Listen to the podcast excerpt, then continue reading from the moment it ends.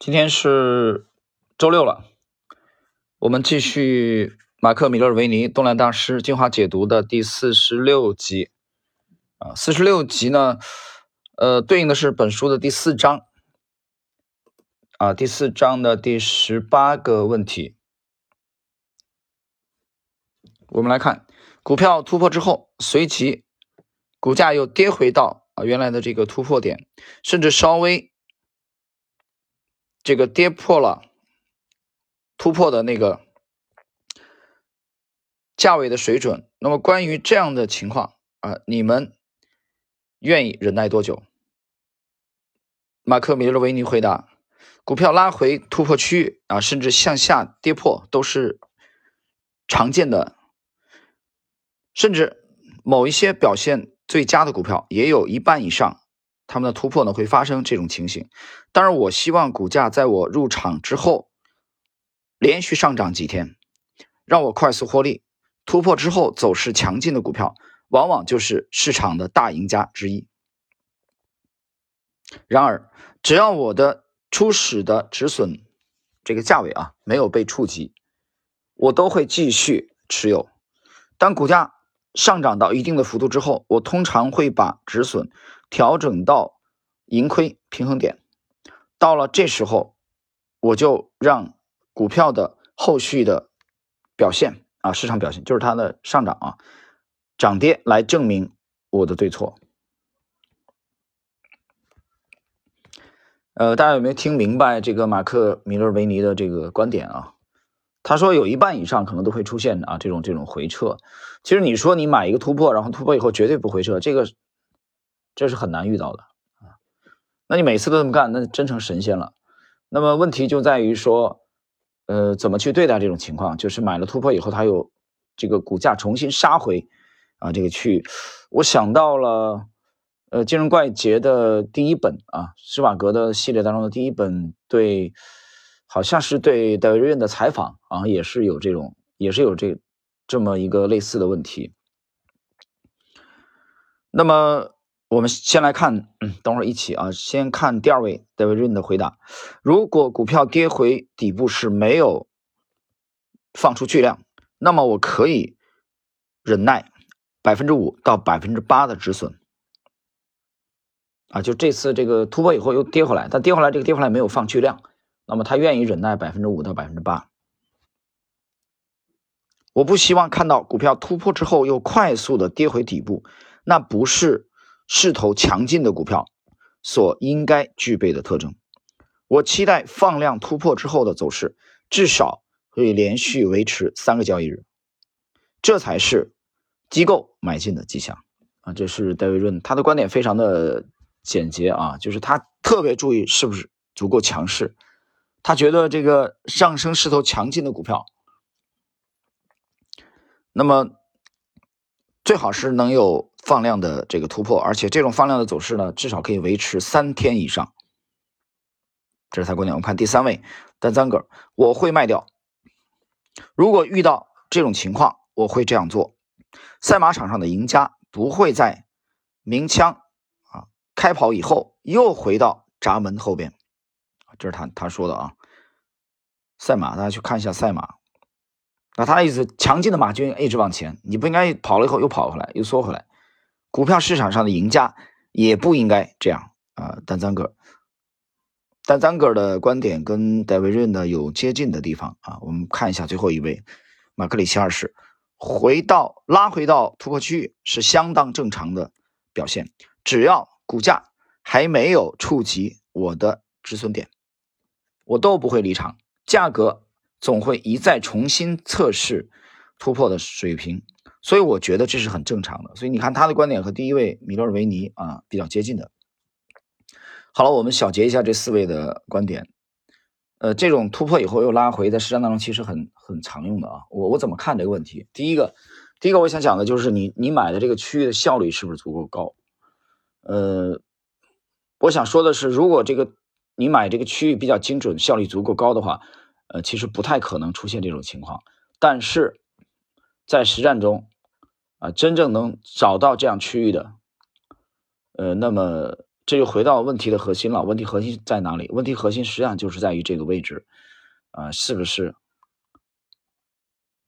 就是我十几年前让我最困惑的问题，啊，这也是可以说困惑每一位啊做突破的比较讲究择时的啊趋势派的问题，这也可以可以说是择时的最大的难题之一，啊，从买进来说啊，就是买了就涨就突破，而且涨了以后呢不发生大的回撤，啊，这个大的回撤我们在实战上一般会把它定义为从你突破啊从你买进入场那个点不太可能去嗯。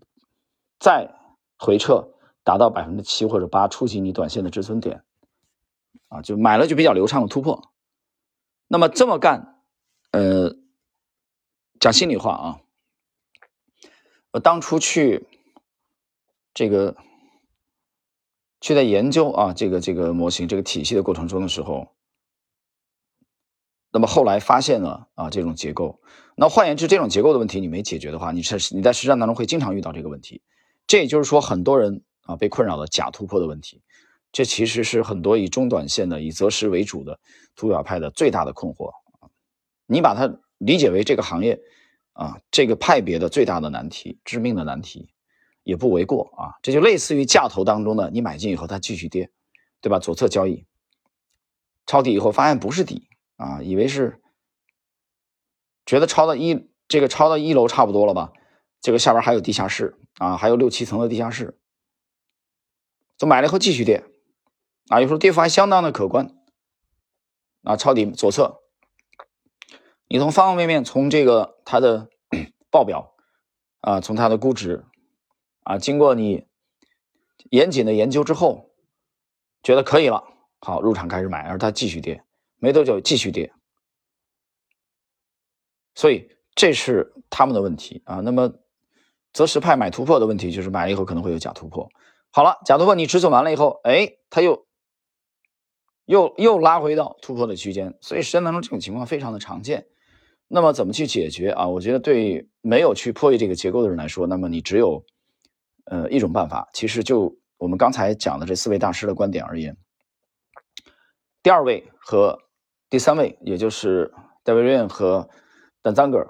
啊，比较类似，就是说你只要是这么干，我基本上就会啊跟你拜拜，坚决的就先出局，因为他们的逻辑很简单，最强的话不应该发生这种，但是他们建立的前提条件就在于说他要买的是最强的最强的，但实际当中呢，如果跟大势结合的话，就比如弱势当中的话，啊这种最强的出现的几率肯定会小，对吧？因为大环境都弱了嘛。所以这种情况呢，第一位和第四位相对来说就比较折中一点啊，就是马克·米勒维尼和这个最后这个马克里奇二世，就是他们觉得没没什么大不了啊，你这杀回这个我突破区很正常啊，我们经常遇到，关键是遇到这种情况下我该怎么办，对吧？怎么去对待？那么第四位观点很简明，你只要不触及止损位，老子就不动了，就拿着了啊。那么实际当中有这种情况吗？有人说，那我这个。实际上，大家去研究一下这个，让我想起来了，趋势投资的其中一位名家啊，就是，呃，这个箱体的啊发明者尼古拉斯达瓦斯啊，美国的那个舞者啊，你去研究他的东西啊。当然，因为本来我们之前的这个系列当中要要有对他的这个就是秘密武器当中有有他的内容，后来我其他事儿给耽搁了啊，这个忘了这个事儿了，没没有把它放进去。你去研究一下达瓦斯啊。我今天可以简单讲讲一句，它的箱体你去看啊，我把达瓦斯的东西研究了以后，发现我不认为它破译了这个结构，它没有破译这个结构。那没有破译的结构，它靠什么呢？它只有靠止损啊。我举个例子，这次买好突破了，突破没两天、三天，很快就跌回来，跌回来没有破止损位，它就持有；破了止损位就止损。好了，比如这次破止损位七个点或者八个点止损了。啊，一百万可能剩了九十二万，那我们这么粗算啊，毛估估。下次再买，买了又遇到一个假突破啊，可能又亏了，又亏了七八个点，再止损啊。比如，比如九十二万啊入场，这次又来个零点九二折，那有人那不疯了吗？职业会这么干吗？我们觉得啊。就如果他仓位没有减，没有减，我们用一种理想化的情况啊来模拟一下。他就这么干的。但是你要注意的是什么呢？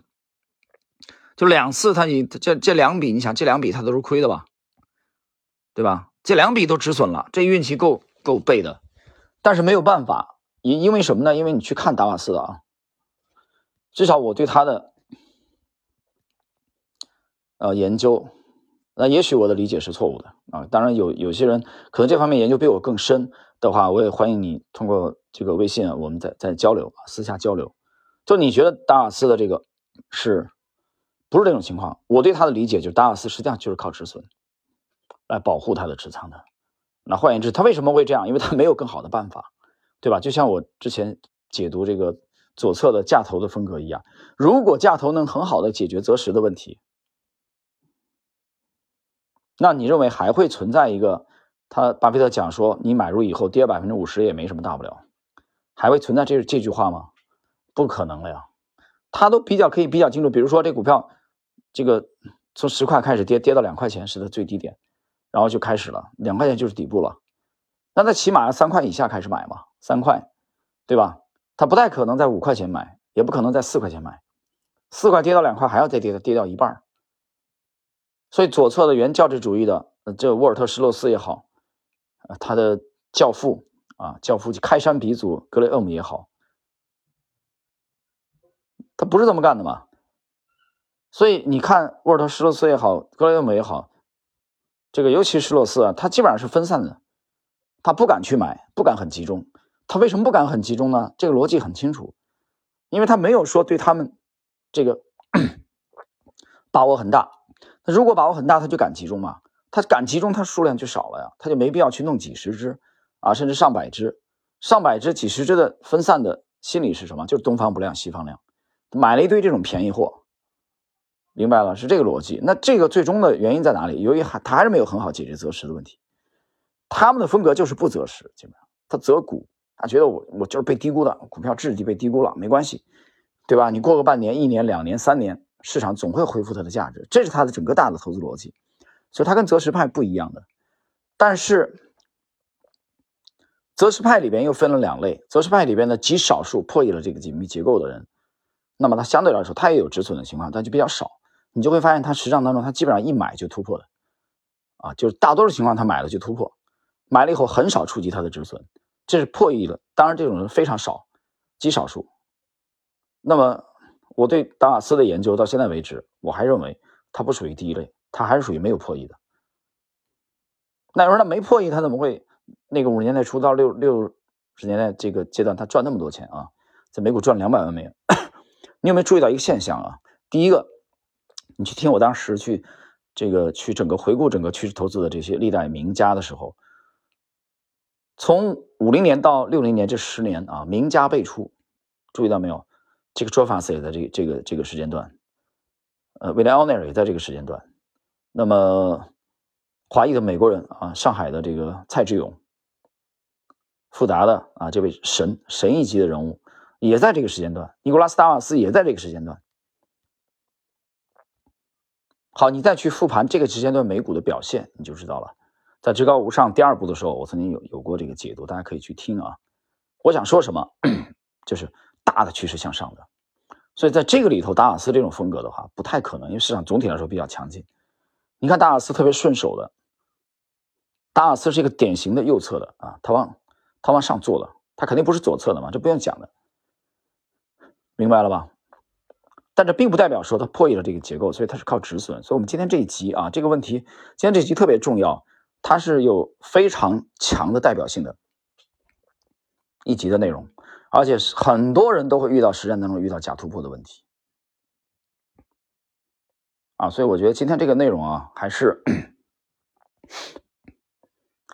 呃很值得大家反复的呃来收听去消化相关的内容。那简而言之，小结一下。极少数破译隐秘结构的人，他的止损的概率啊就小很多，止损次数也会少。那么大多数人只能靠什么？靠严格的止损啊。再通俗的讲，就只能靠试错了，对吧？来做这些问题。当然，如果我们把呃你去听这个主力密码系列啊，这个实际里面，如果你把考虑到行业的这种共振啊、板块的共振、题材的共振的话，那你这次你买突破的这个概率也会相对来说提高。好了，我们今天的这一集内容啊就到这里。